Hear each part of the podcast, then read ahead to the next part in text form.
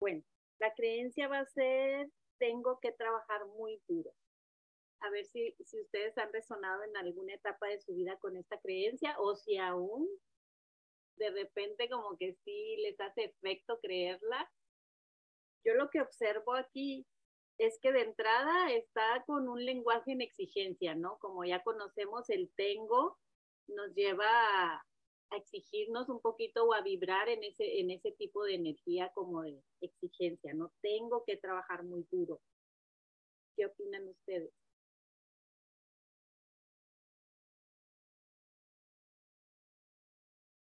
Yo creo que si llega un cliente con esa creencia, de entrada también sería indagar un poco qué significa trabajar para esa persona, ¿no? Porque muchos estamos como educados a que trabajar es esforzarte, sudar, ganarte el dinero con ese sudor de tu frente y muchas otras cosas que, que por lo general la cultura o, o muchas de las familias nos enseñan a verlo de esa manera, ¿no? El trabajo.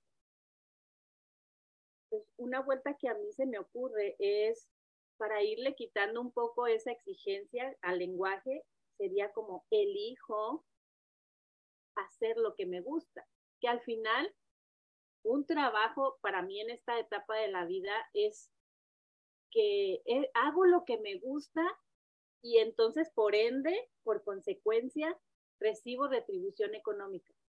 Pero como que la intención no es trabajo para recibir dinero o para que me paguen o para sustentarme, sino hago lo que me gusta y de ahí ya todo viene por añadidura. Pero igual y es un proceso para llegar a verlo de esa manera, ¿no? No sé ustedes en qué etapa estén, cómo se relacionan con esa creencia. Bueno, pues yo estoy atorada con lo primero que dijiste. ¿Con qué? el trabajo es un esfuerzo, ¿no? El otro día tenía una sesión y veía eso mismo, que, que a lo mejor yo siempre he creído que tengo que esforzarme mucho por, por generar ingresos. Sí, porque si te fijas está muy enlazado el trabajar con el obtener dinero por eso que tú haces o por eso que, que te esfuerzas. Pues parece ser que nos enseñan que a mayor esfuerzo, mayor ganancia pero Exactamente. no es verdad. Yo quiero verlo como lo, lo planteaste al último. Exacto, como hago lo que me gusta y de ahí se me genera el dinero por añadidura. Y qué padre, ¿no? Porque al final nunca trabajas, nada más estás disfrutando haciendo lo que haces.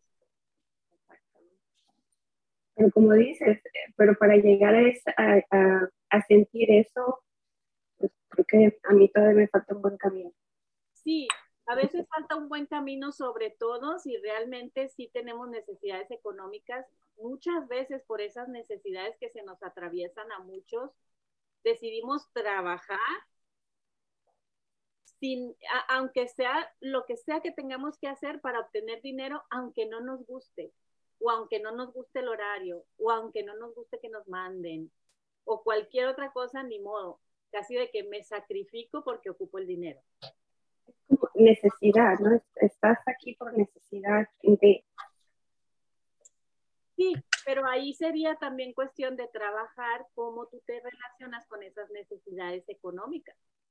Porque al final de cuentas, cuando percibes mucha necesidad económica, que puede haber evidencia y video de que sí necesitas pagar recibos y todo para sustentarte, pero realmente te estás relacionando desde la carencia o desde la abundancia con eso con ese hecho de que hay que pagar los biles, de que hay que comprar comida. Porque fíjate, ahora que, estuve yo de, vacaciones, me quedé asombrada porque en el hotel donde nos quedamos, enfrente estaba la plaza de, Albuquerque, allá en Nuevo México. Y en esa plaza, en la mañana yo me estaba tomando un café viendo, viendo por la ventana del hotel y había varios pordioseros. Y fíjate que ahí en la plaza había una fuente y la prendieron a tales horas la fuente. Bueno, pues me tocó observar a varios de esos pordioseros bañarse en esa agua. Y se bañaban con tal alegría, uno hasta traía jabón, el otro no, así con pura agua. Y yo me quedaba observando y dije, que todo el tiempo estamos sostenidos. O sea, ellos disfrutaban de esa fuente y yo decía, los que hicieron la plaza, esa fuente la ponen como adorno o lo que sea para los turistas o para los que viven ahí. Y ellos era la fuente de vida para ellos. sí. Yo me quedé asombrada y me quedaba reflexionando y dije, wow, o sea, siempre estamos sostenidos, pero nuestros pensamientos nos hacen entrar en esa preocupación de necesidad. Totalmente. Como si no tengo dinero, ya ni modo, no voy a poder tener agua, ¿cómo le hago? O sea, es que sí hay. Estamos ricos en abundancia de todo. Y, y, eso a mí me trajo una enseñanza grandísima porque no es lo mismo pensarlo que cuando ya lo estás observando y al mismo tiempo reflexionando y dices, wow, ¿por qué tenemos la tendencia de preocuparnos de más por lo que aparentemente necesitamos del día a día? Y luego también me ponía a pensar, porque yo llevé una maleta súper grande, que por si esto, que por si lo otro, que, que medicina por si me da COVID y que no sé qué. Como si yo fuera a un desierto donde no pudiera encontrar nada. Y me decía mi esposo, ¿qué traes tanto en la maleta? Y yo, precavida, precavida. Y después empecé a reflexionar que él traía su maleta X así, bien poquitas cosas, y dije, bueno, si estamos de vacaciones, realmente vives como disfrutando y no sientes la necesidad de tantas cosas.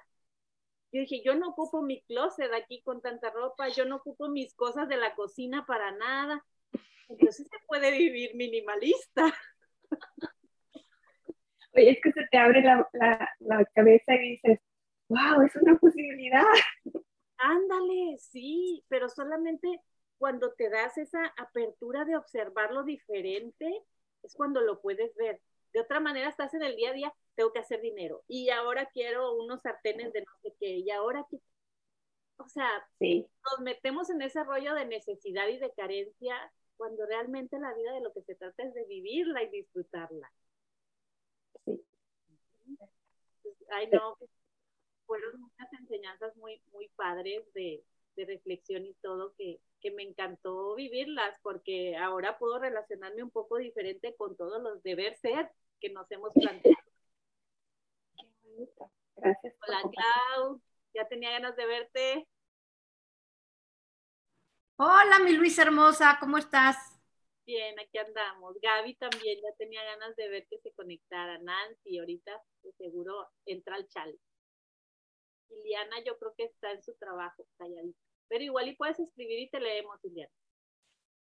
Sí, buenos días, ¿cómo están todas? Aquí andamos ya retomando. Estaba diciéndole a Sandra, ya teníamos un mes de no vernos.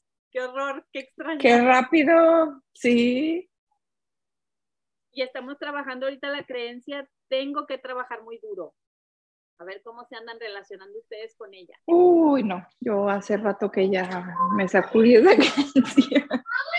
Me sacudiste esa víbora, Nancy. Ya, sí. ¿Qué otra vuelta se les ocurre? Hemos hecho, elijo hacer lo que me gusta.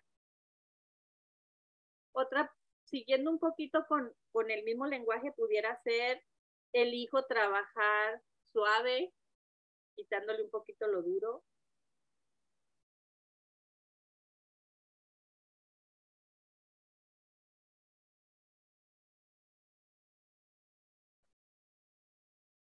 ¿Qué más? Mis pensamientos trabajan duro sobre mi relación con el trabajo. ¿Cómo les suena?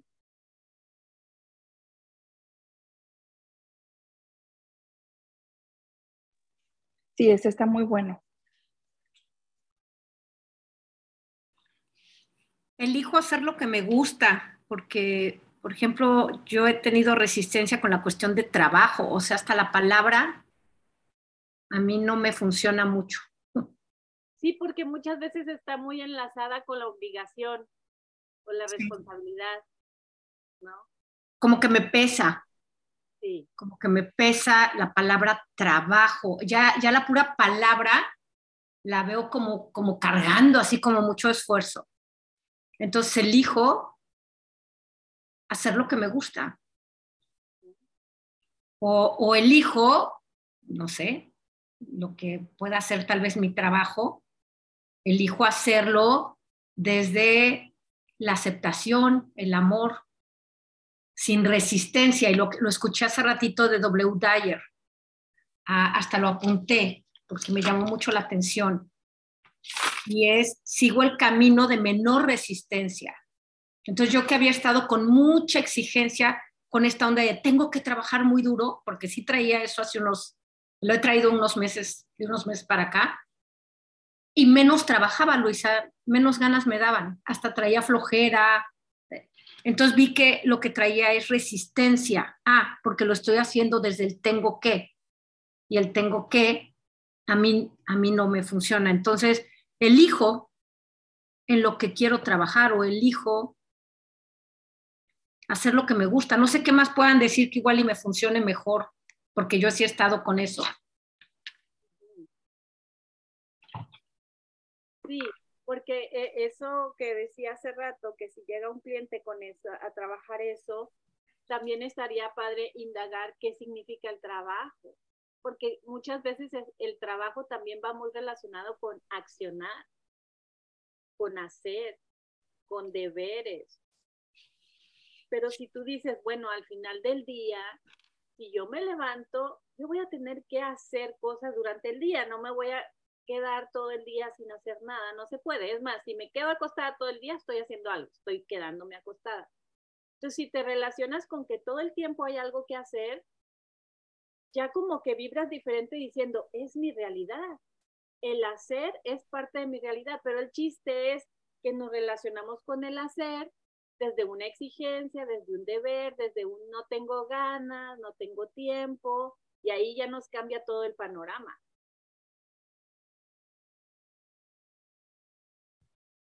Y viene muy a lo que dice esta frase, elijo ser y luego hacer. Exacto. Porque primero conecto conmigo y luego acciono, ¿no? Sí, porque parte del hacer ya te pertenece como ser humano. O sea, ya está por añadidura dentro de ti de que vas a hacer algo. Simplemente respirar es, es, es una acción y se hace por default. A veces ni atención ponemos en cómo estamos respirando. Nada más lo damos por hecho de que lo hacemos. Pero, Pero fíjate, ahí es donde se me ha venido esta voz de tengo que trabajar muy duro. He estado eligiendo ser, conectar, meditar, o sea, conectar conmigo. Y es como si viniera esa voz que me dice, tienes que trabajar duro, o sea, como diciendo, ¿qué haces ahí siendo? No, no sé. pero por eso es muy importante, Clau, observar qué tipo de voz es esa que llega. Es la voz de la programación. La voz de la programación siempre te va a querer como hacer que te esfuerces, hacer que, que hagas algo desde un nivel bajo de la tabla, por llamarlo de alguna manera, de exigencia, de miedo, de lo que sea. Pero entonces, si yo reconozco que es esa voz y esa cantaleta la que estoy oyendo, yo voy a elegir hacer una pausa y decidir si le hago caso o no.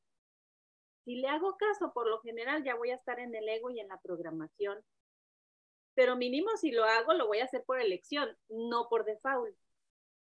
No como poca en tobogán, yéndome con ese pensamiento como una creencia absoluta o una verdad absoluta. Levantaste la manita, Kat. Hola. Hola. Estaba corriendo para llegar a tiempo. Ah, qué bueno. sala abierta. Solamente he escuchado una cosa que tú has dicho y que me ha venido porque yo me identifico muchísimo con esta, con esta creencia. Y ha sido uno de mis temas estrellas durante todo, desde que entré al proceso MMK, de lo, yo creo que de lo que más he trabajado. Porque lo vivo mucho, no solo desde la exigencia, sino desde el sufrimiento. ¿no? O sea, yo no disfruto trabajar demasiado, no lo disfruto. Me exijo, pero lo sufro, porque sé que hay otra manera de vivir. Lo que pasa es que, bueno, me ha costado neutralizarlo y moverme y demás. Pero tú acabas de decir, el trabajar forma parte de tu, o no, dijiste, hacer forma parte de tu realidad. Y yo añadiría, no de tu identidad. Porque yo creo que aquí está el, ¿no? El, el, el núcleo del problema, bueno, del problema, de la creencia que hacemos de nosotros, ¿qué hace de nosotros el no trabajar demasiado? O sea, ¿qué creemos, qué nos decimos de no trabajar demasiado? ¿En qué nos convierte eso? Entonces, por eso vuelve esa voz, porque yo puedo elegir un día, decir, voy a hacer solo mi jornada laboral, no voy a trabajar de más, no me voy a llevar trabajo a mi casa, no voy a hacer esfuerzos exagerados, no voy a planchar las sábanas. no sé, hay gente que plancha las sábanas, yo no las plancho. No, pero eso también es trabajo.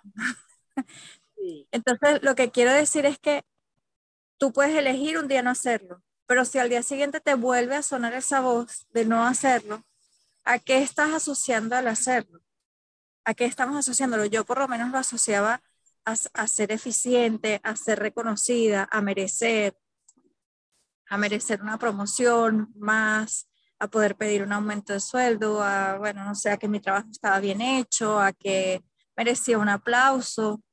Eso me hacía buena trabajadora y hasta buena persona. Entonces, por eso, si lo asociamos a nuestra identidad, entonces ya es una creencia, prácticamente una creencia madre, se convierte eso en, ¿no? Sí, y qué importante eso que estás diciendo de analizar para qué quiero hacer esto si, le vamos a poner a un trabajo, vamos a poner de ejemplo el coaching. Si yo quiero trabajar dando coaching, dando sesiones y que me retribuyan económicamente por eso, ¿cuál es realmente ese para qué? Para poder mantenerme, para poder ser de luz para muchas personas, para estar haciendo lo que me gusta. Entonces ya cuando definas esos para qué es, ahí sigues como limpiando tú misma, ok, si mi para qué es para ganar dinero de eso y, mantenerme de eso, ok, sigo limpiando esa área.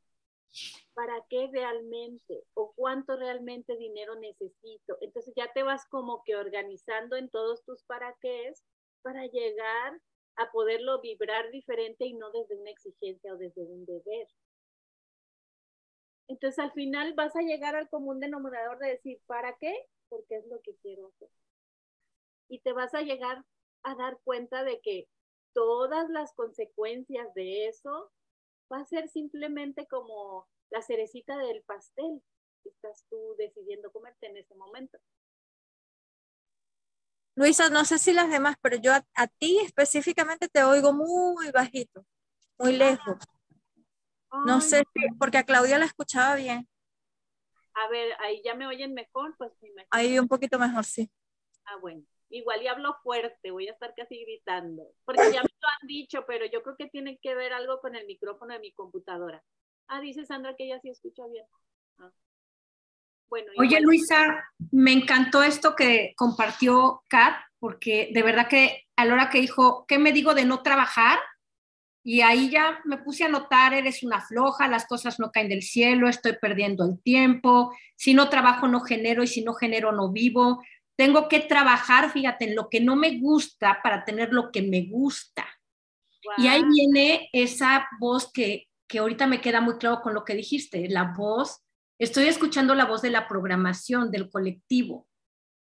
Sí. Entonces sí está bueno esta pregunta de qué me digo de, de no trabajar, de por ejemplo sentarme a meditar, a escuchar, a estar en la naturaleza, todo lo que... ¿Y qué, qué me digo?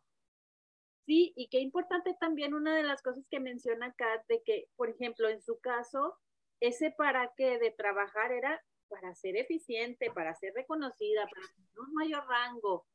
Entonces, hay que ver también cada uno en dónde traemos esa raicita del para qué. Porque por lo general pudiéramos generalizar de decir, pues todos trabajamos para tener dinero, para ganar dinero, para mantenernos. No necesariamente hay muchas personas que trabajan de voluntarios y no reciben dinero a cambio. Entonces, creo que eso también es un punto muy importante de analizar de en mí, en mi persona, cuál es esa raicita que está detrás del querer trabajar, poniendo trabajar así como lo que conocemos con el sinónimo del diccionario. Y trabajar en casa también, porque muchas veces se nos olvida eso, que, hay muchas personas, la mayoría mujeres, que hacemos doble jornada o que si hacemos jornada como amas de casa, es un trabajo que, hay, que, también hay mucha exigencia, se vive muchas veces desde la exigencia. Sí, o muchas veces no te lo toman como un trabajo, nada más. Por ejemplo, el marido te puede decir, tú ni trabajas, o sea, no lo ven como trabajo todas las labores ¿no? Pero al final es un trabajo, porque si ponemos trabajo como una acción, pues estamos barriendo, trapeando, lavando trastes, haciendo de comer, o sea. Claro, porque si, si, tú pagaras por eso. Eso. al la, final. La vez pasada le dije a mi esposo, tú me sales debiendo. Claro. Aquí nos Pero eso, si, si decides no trabajar en casa, o sea, si decides un día no sé, cada quien con su, cómo esté organizado y es perfecto, pero si la persona que está súper comprometida con mantener al día su hogar y limpiar y, y tenerlo todo perfecto y tenerlo todo al día y las diligencias y todo, el día que decide no hacerlo y regalárselo para sí misma, para quedar con una amiga, para salir a pasear, para descansar, para lo que sea, ¿Qué se está diciendo de no trabajar demasiado en su casa, de no hacer lo que representa que le corresponde, ¿no? Porque ahí también está exactamente lo mismo que el trabajar mucho en una oficina. Y eso es muy, muy importante de, de hacerlo como una observación. ¿Qué me estoy diciendo de eso? Porque entonces lo que sucede es que en ese momento, como cuando no decidimos no hacer nada en la casa o decidimos ir de vacaciones, sí nos sentimos raros, pero ¿por qué? Porque nos estamos desidentificando de esa identidad que hemos tomado en el día a día por default. De hecho, hasta mi esposo me decía ahora que estuvimos de vacaciones, me siento más cansado de las vacaciones que de trabajar. o sea, imagínate a ese grado. Entonces, ¿por qué? Porque me estoy desidentificando de lo que siempre hago. Y sí, llega el punto como que te sientes raro, te sientes como que fuera de tu zona de confort y fuera de tu rutina del día y dices tú, ¿y esto? Como que no sabes muy bien manejarlo hasta que ya lo aterrizas. Aquí nos puso Ileana, yo ahorita he estado muy atascada con el trabajo porque me deja poco tiempo para mi familia y para mí para estudiar mi diplomado. No sé si ya lo hayas trabajado, Iliana, y si no, aquí lo que te pudiéramos aportar, pues igual y te puede servir. Pero eso de visualizarte como atascada con el trabajo, de entrada ya te crea una imagen mental que te va a hacer sufrir, que te va a hacer verte como que limitada, como que no puedes salir de ese atascamiento, casi de que puedo como visualizar a, una Ileana ahí como que entre el lodo queriendo salir y sin poder, como con, como con algo en, en, la, en los pies súper pesado que no te deja avanzar.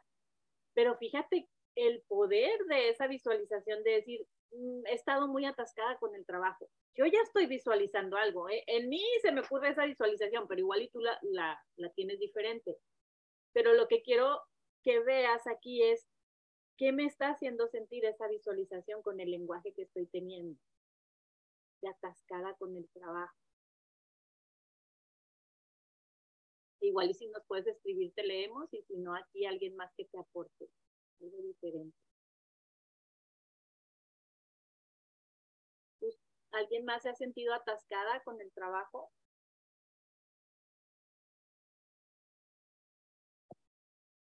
Saturada, dice Clau.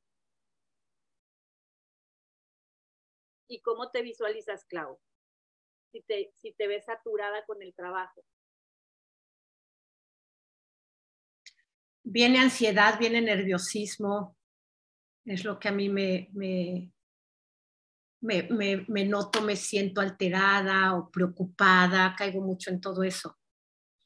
Y ahí es donde he estado haciendo últimamente estos ejercicios de, en ese momento, dejo lo que sea que esté haciendo y me, y me doy un ratito a mí, me pongo o alguna música que me relaje o de plano nada más me acuesto a, o me siento a meditar o me salgo a caminar algo inmediatamente el contacto, por ejemplo, en mi caso, con la naturaleza, o, o el simple hecho de estar conmigo un momentito, escuchar alguna meditación guiada. Ahora he estado haciendo mandalas, he vuelto a... Y wow, inmediatamente cambia mi energía y me entra ganas de hacer cosas. Por ejemplo, entonces ya me pongo a hacer, pero ya ahí me doy cuenta como ya desde otro estado de conciencia. No me ha no me ha acabado de entrar esta cuestión, por ejemplo, en ciertas cosas de trabajo, trabajo como lo inmobiliario, pero no me he estado exigiendo. He estado haciendo otras cosas de las tantas que me saturan. Cuando digo es que tengo mucho que hacer, entonces estoy como eligiendo, como el sistema Montessori que yo estuve de chiquita que te decían, de todo esto, escoge qué. Entonces ahí estoy viendo de que no tengo que hacer todo. Claro. Porque cuando sí estoy con esto de tengo mucho que hacer, estoy saturada, me duele de veras la cabeza. Sí, pero el chiste es que cuando lo estás pensando, lo que te está saturando son los pensamientos, no estás haciendo nada en ese momento. No, y de veras, no hago nada. Me entra descano, es donde me entran ganas, por ejemplo, de comer de más, eh, eh, no me dan ganas de levantarme, porque estoy en mi mente, piense y piense todo lo que tengo que hacer, imagínate. Claro, porque ya de entrada la palabra saturada la tienes como algo negativo para ti, pero como dices, yo me puedo ir a la playa o me puedo hacer mandalas y puedes hacerlo quizá todo el día y eso desde otro ojo pudiera ser, se satura en la playa todo el día, se satura haciendo mandalas. Mas, sin embargo, Claudia no lo ve como saturado, lo ve como estoy haciendo lo que me encanta y lo puedo hacer siempre. Si te fijas, la palabra saturar es muy variable para como tú la quieras ver. Pero fíjate cómo la palabra saturada, ahorita me acaba de caer el 20. Escuché, digo que ahorita en la mañana se los compartí con Dyer y decía, es la fuente de la que emana todo. No entiende lo que nosotros estamos diciendo o no queremos o si queremos, es lo que estamos diciendo no lo dan. Si yo estoy diciendo saturada, me está mandando saturación de todo. Y ahorita que comentaste mandalas, hasta de mandalas, porque ayer vi que me atrasé un poco, entonces estaba yo saturada haciendo los mandalas que me faltaban, aunque lo estuviera disfrutando. Cursos, o sea, es esta palabra que a mí me está llegando saturada de tantas cosas que hacer. Que si en mi casa, saturación de arreglar mi casa. En mi trabajo, saturada en mis cursos, saturada de cursos.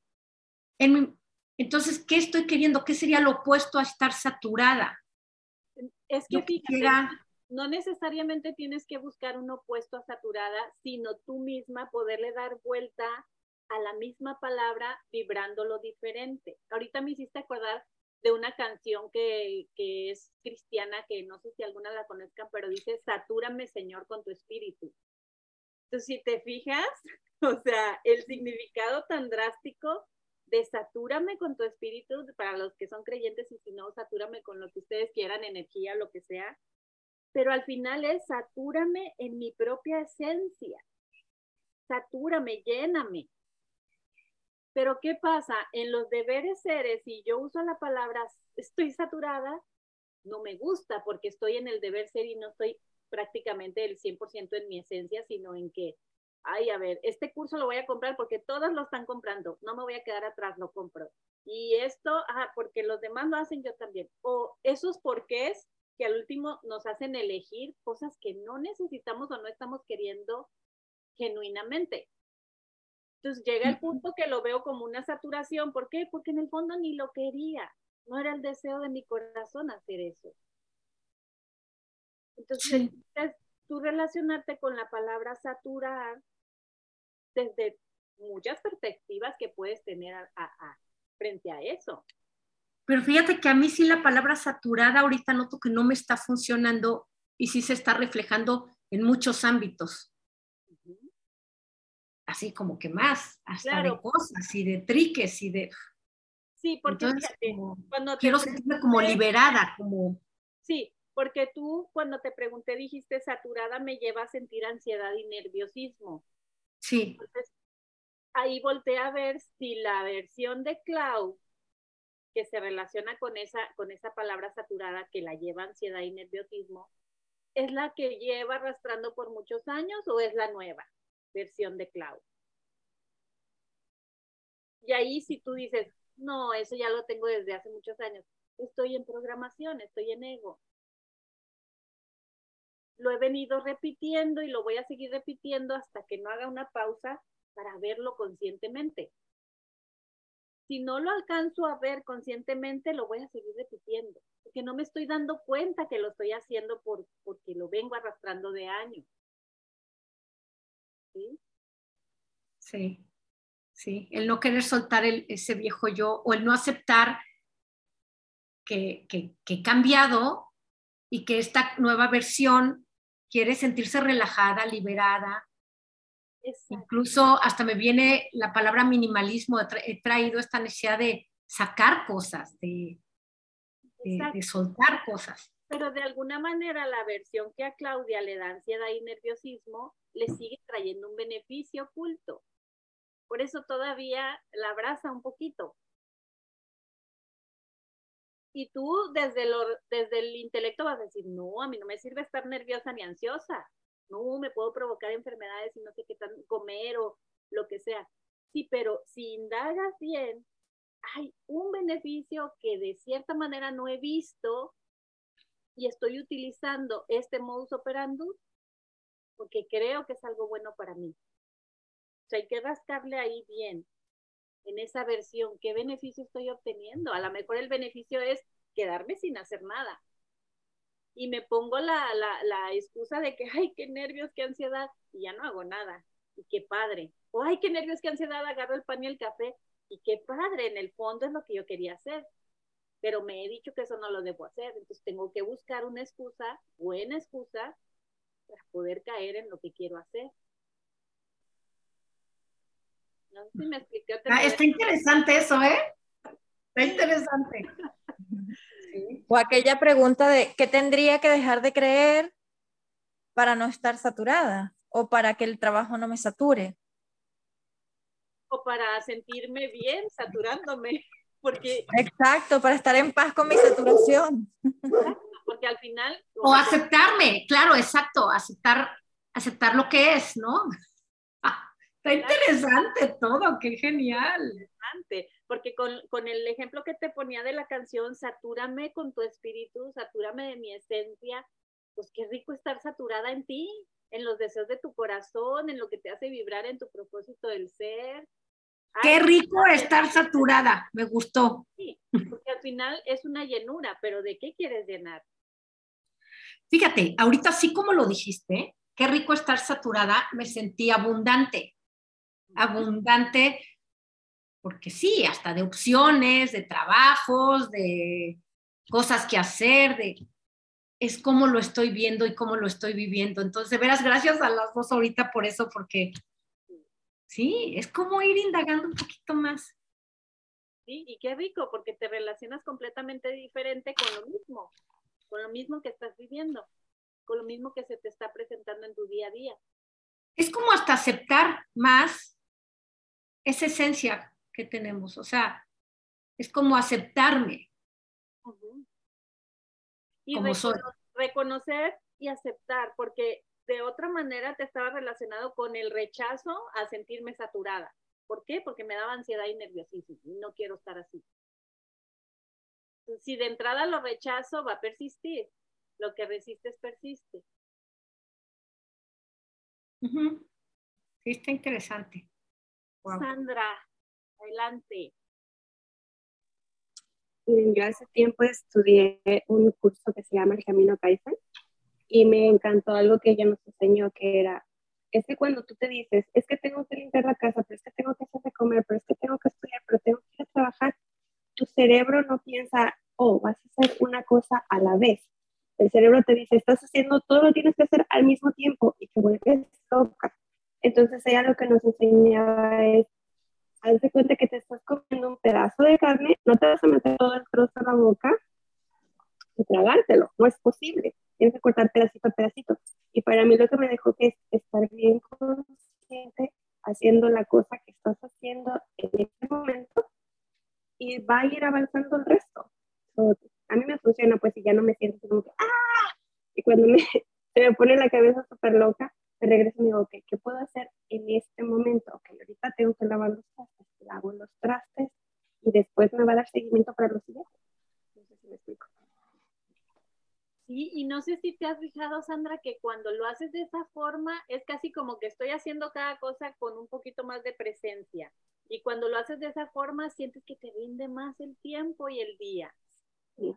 Y es que cambia la conversación porque si no es y yo siento antes, sentía que me volvía loca, pero también creo que viene mucho de la creencia de que entre más hacemos, más somos. Sí. Como que si estamos ocupados, entonces significa que, ¿qué?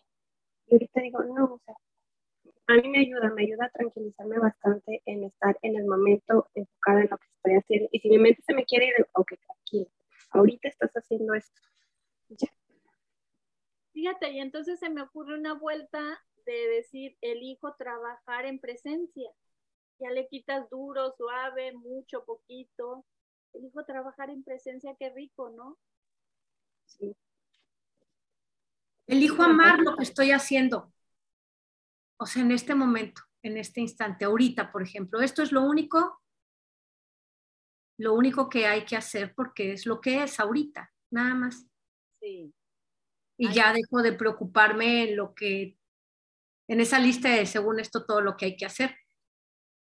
No tengo que hacer nada, solamente estar aquí y ahora y ya. Por eso, ah, cuando eh, empezamos a practicar el no hacer nada, sí, no sé si a ustedes les ha pasado, pero sí se siente como que raro. Se siente muy, muy raro, como que casi quieres rechazar no estar haciendo nada.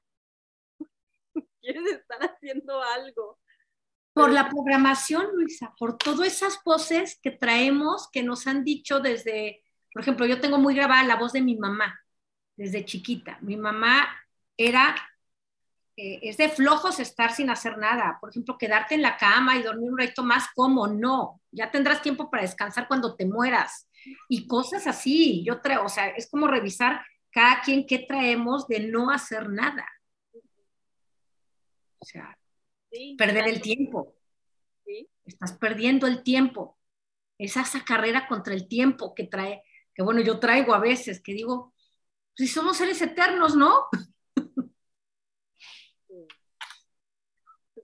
Nancy.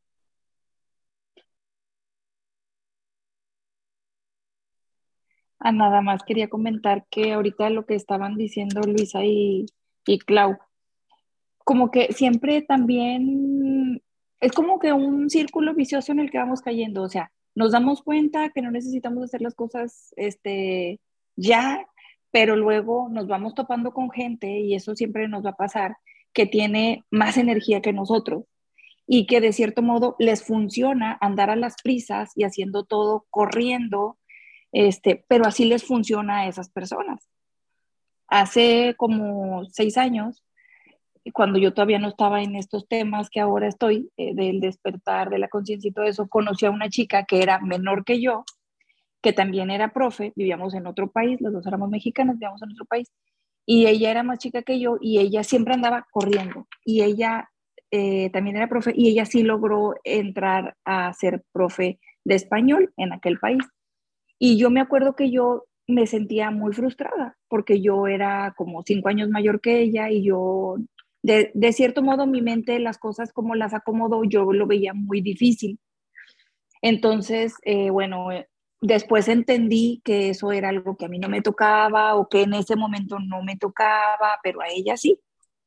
Luego ya vengo así como toda tranquila, en paz y todo, conociendo de estos temas, me voy, me dejo llevar, digo, bueno, tengo un bebé chiquito, en este momento me toca estar en la casa cuidando al bebé, ya va a crecer, esta etapa va a acabar. Pero luego me topo con otra, ya conociendo estos temas, me topo con otra chava, así como que de mi edad también, y ella este, hace mil cosas, o sea, está, estamos en otro país, no en el que estaba antes. Y luego ella así de que sin visa, sin licencia, sin con muchas cosas en su contra. Oye, tiene un negocio en México, manda ropa de aquí para allá y allá le atienden el negocio. Maneja de San Diego a Los Ángeles tres días a la semana, este, y nunca había vivido aquí. Y entonces vuelvo yo otra vez a compararme y a decir cómo, cómo es posible que yo sí teniendo licencia, yo sí teniendo visa, se me complique todo. Y luego otra vez vuelvo a acordarme y digo, ah, es que estoy todavía en la etapa en la que estoy cuidando al bebé, pero esto va a pasar, ¿sabes? Entonces, número uno, me sirve muchísimo hacer las cosas lentas. O sea, cuando me descubro acelerándome, juzgándome, regañándome, porque eso no va a suceder, digo, espérate, ¿tengo prisa de llegar a donde quiero llegar? ¿O por qué es tan necesario que llegue ya? Y se me, se me acabó la pila del... Los audífonos, a ver si me siguen escuchando. Sí. ¿Escuchan? Ok. Y, y entonces eso me sirve de mucho. Me sirve de mucho porque ya no corro escucho a las demás gentes y veo a las demás que corren y yo no. Y a veces eh, digo, bueno, ya no sé si esto es pasguatés o simplemente ser compasiva conmigo y decir, bueno, eso es lo que le funciona a ella, eso está haciendo ahorita, yo estoy en otro momento, en otra etapa, a lo mejor un día voy a andar así corriendo, a lo mejor no, pero no pasa nada. Entonces, como que fuera la comparación y, y fuera el acelere, ¿no? Entonces, como que la lentitud y el no compararte. Y bueno, otra cosa también que me ayuda, como a, me ayudó, me está ayudando a sacudirme esto es el pensar que alguien, quien quiera que tú creas y crees en Dios, Dios, el destino, lo, karma o lo que sea, nos puso aquí, de cierto modo, ese alguien nos sostiene, nos va a seguir sosteniendo pero nosotros con nuestro personaje pequeño que hemos creado nos empeñamos en seguir diciendo, es que si no trabajo, ¿cómo me voy a mantener? ¿Sabes? Entonces, volver a recordar, espérate, yo no, no, o sea, no depende de mí que yo esté aquí, yo no supe ni cómo llegué, alguien me puso aquí y alguien me sigue sosteniendo y me seguirá sosteniendo. Y mientras tanto, pues hacerle al cuento de que de que somos la maestra, la la terapeuta, la mamá, la que vende casas, la, ¿sabes? O sea, ese es un personaje que, o sea, ¿qué otra cosa vas a hacer si no estás haciendo eso? O sea, algo tenemos que hacer, ¿no? Entonces... Porque al final es, pues sí, me tengo que identificar como algo en este mundo terrenal, pero no me voy a creer que eso es lo que soy, la identidad que me haya dado. Ajá, y que si no vendo casas o no tengo clientes, ya me fregué y que algo estoy haciendo mal. Porque ahí es, desde ahí es de donde nace el apuro y la prisa, de es que estoy haciéndolo todo mal y no es así. Sí. Y entonces Pero es que también culturalmente hay una, un mandato tan fuerte. Yo les comparto la experiencia porque hace, antes del verano, no sé, no me acuerdo, en junio o así, empecé a atender una, una cliente de una, una chica de 24 años o 25, o sea, de la de mi hija, una niña, que ya tiene experiencia laboral, la que quieras, ya ha vivido en Shanghái y no sé qué, una niña pues, pues con muy trabajadora, muy estudiada, muy de todo, que en un momento estaba haciendo una pausa porque eh, se había visto saturada de trabajo y quiso cambiar. Total que en ese momento de su vida no estaba trabajando, llevaba dos meses sin trabajar y se fue a visitar a su novio en Estados Unidos. Nosotros estamos en España. Y dice que cuando conoció todo el entorno de su novio, la primera me decía, es que me sentía tan mal porque la primera pregunta que me hacía, y si hubiera sido de al revés, o sea, si hubiera sido venir de allá para acá, hubiera sido igual. ¿A qué te dedicas? ¿Y qué haces? ¿En qué trabajas? Y decía, claro, yo no sabía qué decir porque parecía que ahí la única tonta que estaba sin trabajar, esta era su percepción, la única tonta que estaba sin trabajar y sin hacer nada era yo, y toda aquella gente, pues claro, imagínate, me estaban conociendo y, por primera vez todos los amigos de mi novio pensarían, bueno, y está.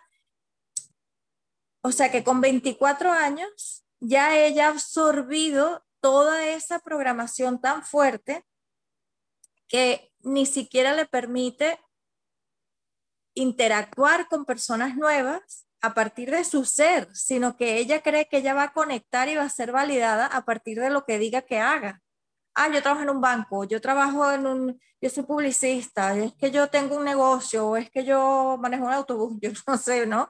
Pero ella creía que sin eso ella iba a ser invisible para los amigos de su novio y por lo tanto que iba a ser descartada como, como, como parte del grupo.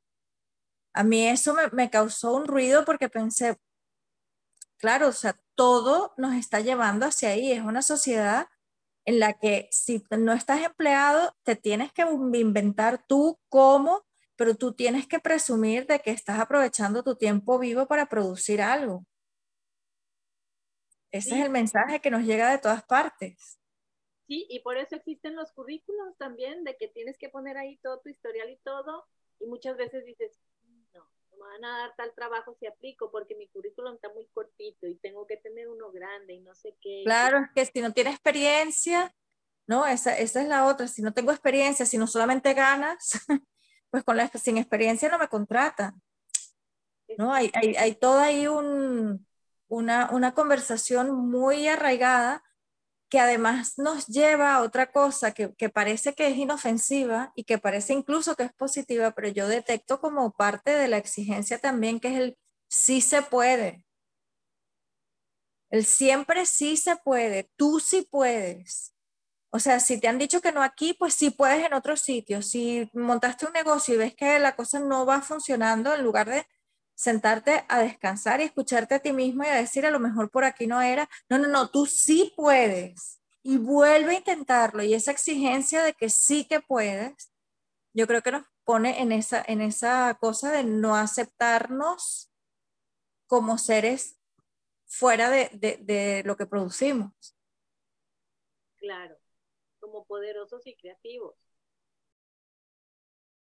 Entonces, una vuelta que se me ocurrió ahorita hablando de esto pudiera ser, hago las cosas sin compararme, o sea, como quitando trabajo, trabajo sin compararme, hago las cosas sin compararme, porque al final eso que decía Nancy también de la comparación, uy, sí te lleva a etiquetar todo lo que haces, sea trabajo, sea todo, todas las áreas que, que se te ocurran a, etiquetarlas como buenas o malas, menos o, más. Y aquella cuánto cobra y, ay, entonces yo debo de cobrar tanto y, ay, no, qué caro, ay, qué barato, ay, qué... Y toda una cantaleta, nada más por la comparación que estás aplicando ahí en cada cosa. O, sí, no, no te veimos, Kat. ¿Y cuántas horas trabajan los demás? Entonces, si los demás trabajan más, yo estoy trabajando poco. Entonces tengo que trabajar más duro. Y otra vuelta que estaba pensando también ahorita que hablabas es, no tengo que trabajar para estar sostenida. Porque al final ya estamos sostenidos desde que nacemos o desde antes y no tiene nada que ver con el trabajo. Un bebé está sostenido y ni trabaja, nada más vive.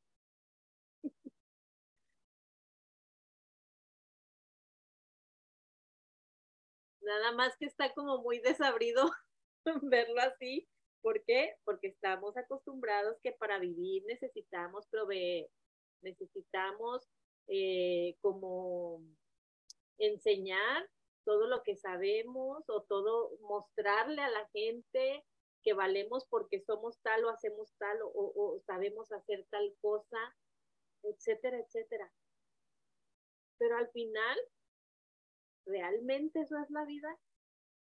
¿Realmente eso quiero que sea mi vida? Quiero que ese entorno y todo ese tipo de, de, colectivo y de ideas sean parte de mi ser, de lo que yo quiero venir y experimentar aquí.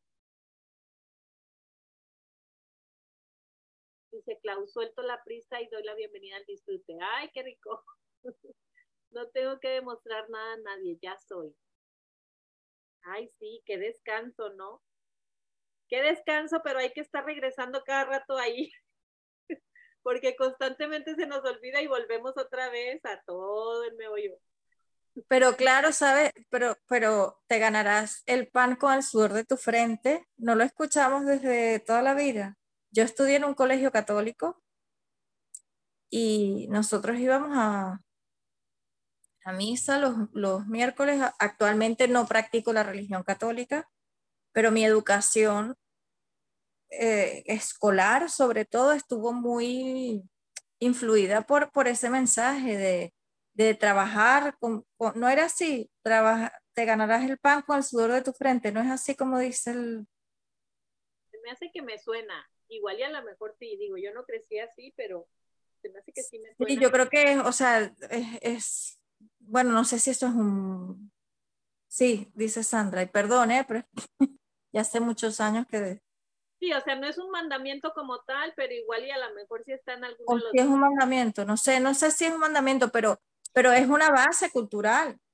O sea, es, por eso te digo que está muy asociado el, para mí, por ese tipo de creencias, yo también estudié en escuela de, de monjas, de que el trabajo es como, como estar como, ay, como pesar, como sudando, como... Entonces, a mí no me gusta este, las cosas que no disfruto. Y a veces yo me estoy exigiendo por, por esas creencias el que ah, es algo que tengo que soportar cuando no, porque en, mi caso yo he visto que cuando yo he estado haciendo lo que me gusta, tranquila, relajada, por ejemplo, hasta en la cuestión inmobiliaria me han llegado los clientes, ni siquiera los he buscado. Pero ¿cómo uno deja de creer eso?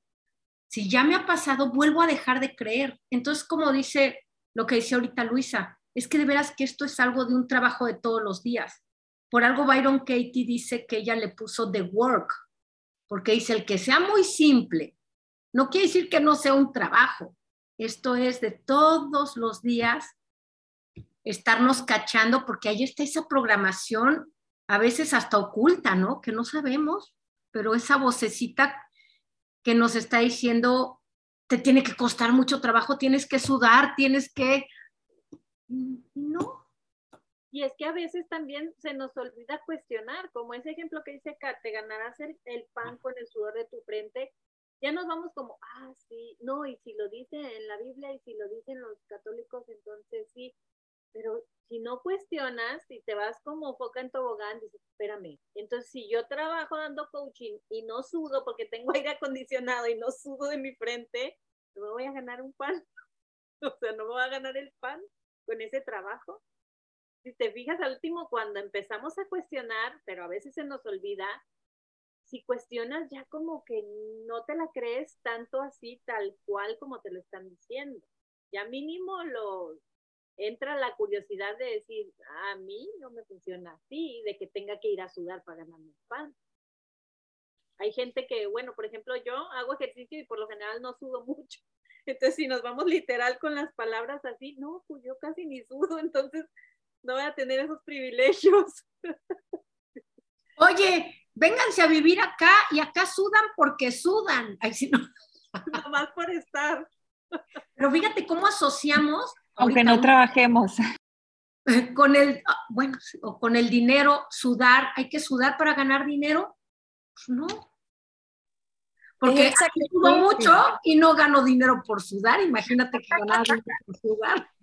Ándale, si así fuera todos ahí sudando y sudando la gota gorda para poder ganar. Claro, es la idea del sacrificio, ¿no? De que, de que cuanto más te sacrifiques, más reconocimiento mereces o, más recompensas vas a obtener, porque cuántos padres, sobre todo de, generaciones ya, los que estamos adultos, no decían, uy, yo me he sacrificado muchísimo para que ustedes tengan la educación que han tenido. O yo, mis, el sacrificio que yo hice para darles todo lo que, ¿no? Es como, como, eso te hace buen padre, te hace buen, ¿no? Ahora es normal que uno tenga ese chip, porque está por todas partes. Yo recuerdo en una clase de Marisa de un curso de milagros que dijo que no te enfoques en la crucifixión de Jesucristo, sino en la resurrección. Pero el chiste es que con tanta película y tanta cosa que ya nos inculcaron de, de, cómo sucedieron esa, esa situación, ya te quedas en el sufrimiento, pobrecito, y todo esto y aquello, y como que no le prestas atención a, lo que realmente tenía como consecuencia todo eso que, que, pasó, que es la resurrección. Es como muchas veces, comparando esto muy similar, nos enfocamos en lo que nos falta y se nos olvida lo que ya tenemos. Entonces, ni disfrutamos lo que ya tenemos, ni lo agradecemos ni nada porque estamos con el Jesús en la boca de decir, me falta tal cosa, aquella lo tiene y aquella lo hace más rápido y aquella no sé qué, y yo todavía no, y entonces ahí estamos, ahí estamos en el no disfrute, enfocadas en, en lo que hace sufrir y no en lo que ya tenemos. Nancy, creo que levantaste la manita nuevamente, ¿verdad? Ah, sí, es que estaba leyendo que dijo la compañera Ileana, me cuesta creerme eso de no tengo que trabajar para estar sostenida y de que lo material que se necesita. Este, estoy en un curso con un, se llama Mario Saban, a, a, veces les paso videos de él, pero no sé si los han visto, él es cabalista. Y este, y él habla mucho de esto, del deseo, el apego, de lo material y todo eso. Bueno, yo, yo la verdad que estoy empezando y no entiendo así mucho todavía, pero está bien interesante lo, lo que él explica porque él dice, este, el primer mundo, bueno, el árbol de la vida son como 10 esferitas y la de Amero abajo es la de la materia. Entonces, él dice que que si tenemos desbalanceada esa esfera de la materia, otras esferas vienen a ayudar a esa esfera a nivelarse, pero no por mucho tiempo la pueden ayudar porque se desbalancearía todo lo demás. Entonces dice, una persona que no le interesa lo material, eh, lo material en nada tiene desbalanceado Malhut, se llama Malhut la esfera primera o la de mero abajo de la materia. Y dice, y una persona que solo le interesa lo material también tiene desbalanceado Malhut, entonces ni muy muy ni tan tan. Dice él, claro que tenemos que tener deseos, claro que necesitamos del mundo material para vivir, porque por eso tenemos un cuerpo material. Porque si Dios no quisiera que deseáramos tener una casa más bonita, otro carro, otro trabajo donde me paguen más, pues entonces Dios no nos hubiera hecho de materia, nos hubiera hecho ángeles y se acabó. Pero ese es esa es como la trampita, o sea, tienes que tener ese deseo, pero tienes que aprender a nivelarlo. Entonces, no es como que ya no voy a hacer nada y voy a dejar que Dios me sostenga y me demuestre. No, o sea, es seguir haciendo las cosas y seguir deseándolas y seguir teniendo esos sueños de, de, de, mejorar o de tener algo mejor material, que no está mal, pero una cosa es el deseo, él dice, el deseo es del alma y el apego es del ego.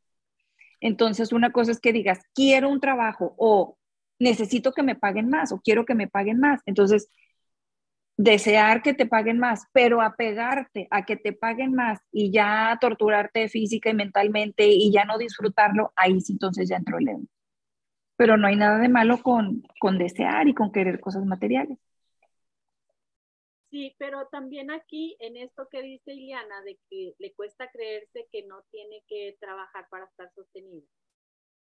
O sea, estamos sostenidos desde siempre, porque con el ejemplo que te daba hace rato, un bebé o cuando nosotras no éramos adultas, pues estábamos sostenidas por nuestros papás o por quien les haya tocado ser nuestros tutores un bebé desde que nace, él no sabe nada de eso. Entonces, si te fijas, está en una inocencia total ante las cosas materiales. El bebé simplemente sabe que él va a tener lo que necesita. Y en ese momento que necesita la leche, el alimento, y es todo. No se anda preocupando de que, oh, ocupa un andador, ocupa una cucharita para cuando empiece a comer. Entonces, si te fijas, si tú no vives en esa inocencia y en esa aceptación de que soy sostenida por algo mayor, sin necesidad de esforzarme ni de nada, pues realmente vas a empezar a sufrir. ¿Por qué? Porque estoy creyendo que las cosas materiales como la cucharita, la andadera, eh, la, el carro, la casa, son unas necesidades básicas para mí para poder estar sostenida, pero realmente lo son porque cuántas personas no hay sostenidas que no tienen casa, que no tienen carro. Entonces, si te fijas, no es una verdad absoluta, pero de cierta manera nos han inculcado que ya eres adulto ya órale, a trabajar, órale, a proveerte tú mismo, a no ser dependiente ya de tus papás, a no sé qué. Pues todo eso se te inculca como, ah, debo de, ocupo, ocupo cosas materiales, ocupo proveerme, ocupo no sé qué. Y sí, si tú quieres tener una vida de rey, pues obviamente tienes que hacer cosas que te hagan tener ese dinero para vivir como un rey.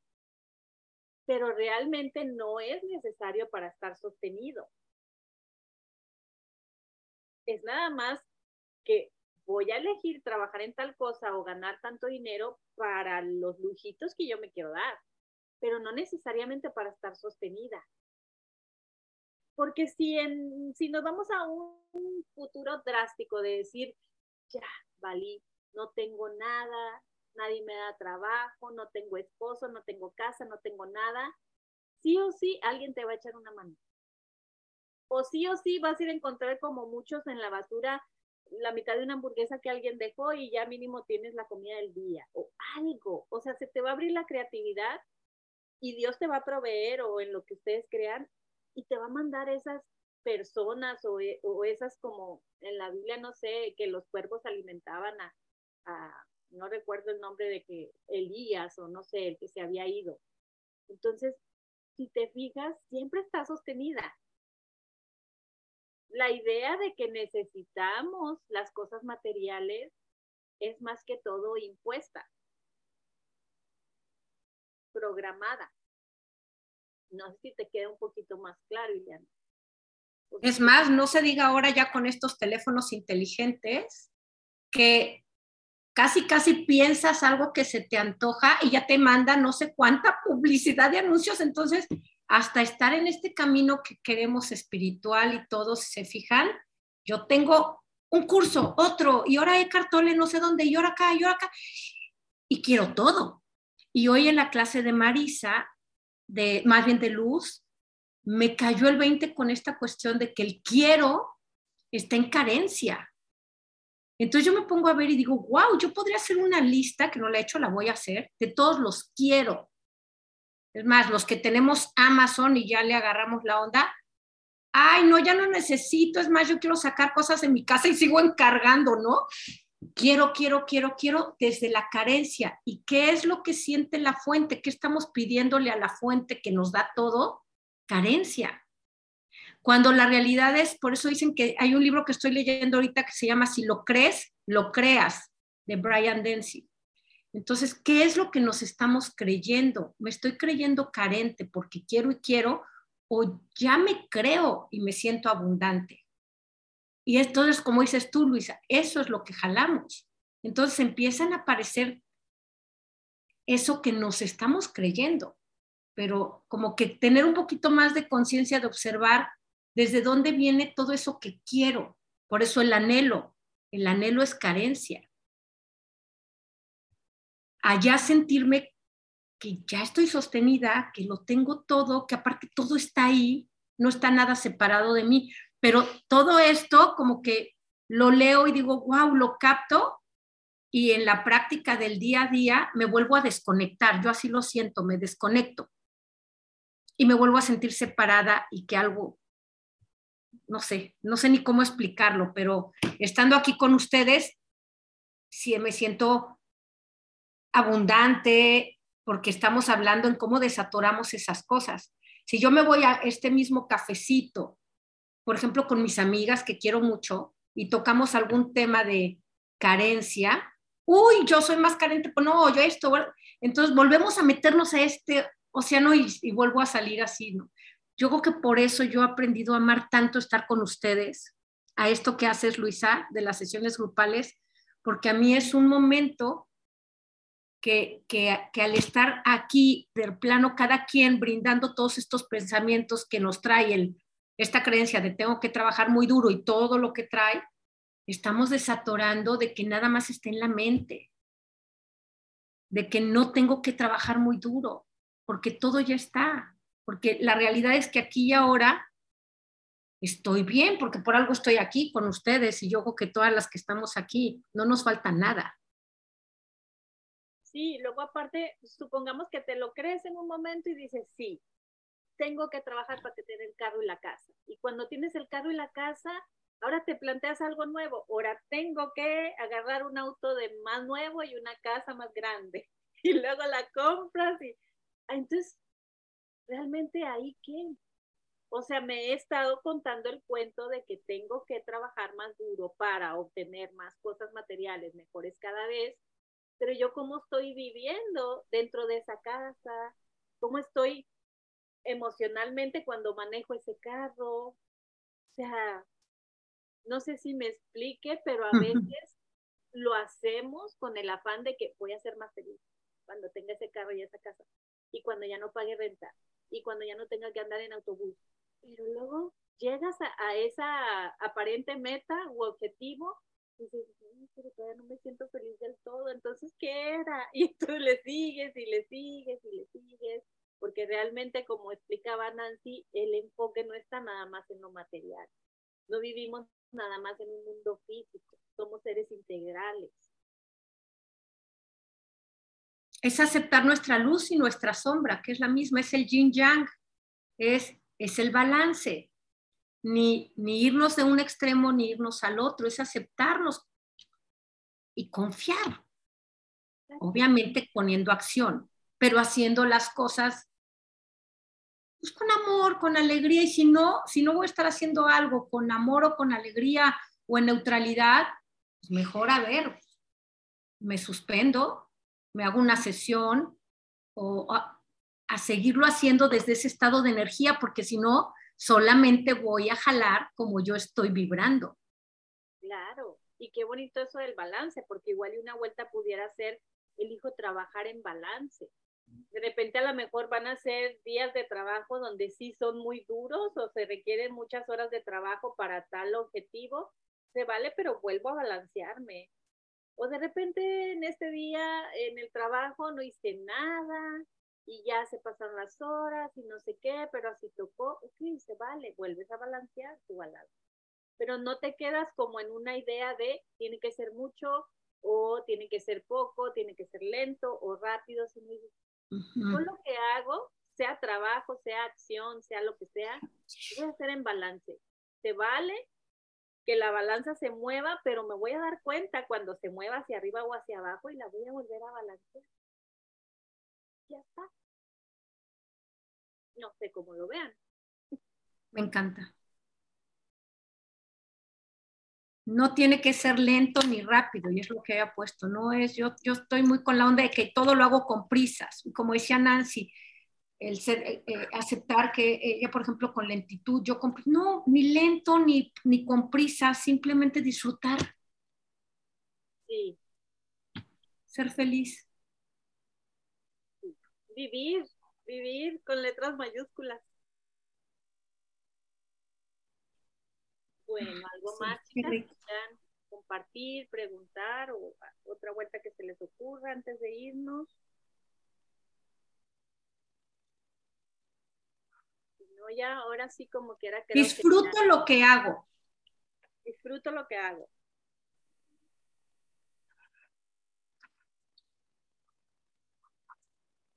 Sí. Si no lo disfruto, me balanceo para disfrutarlo. Sí.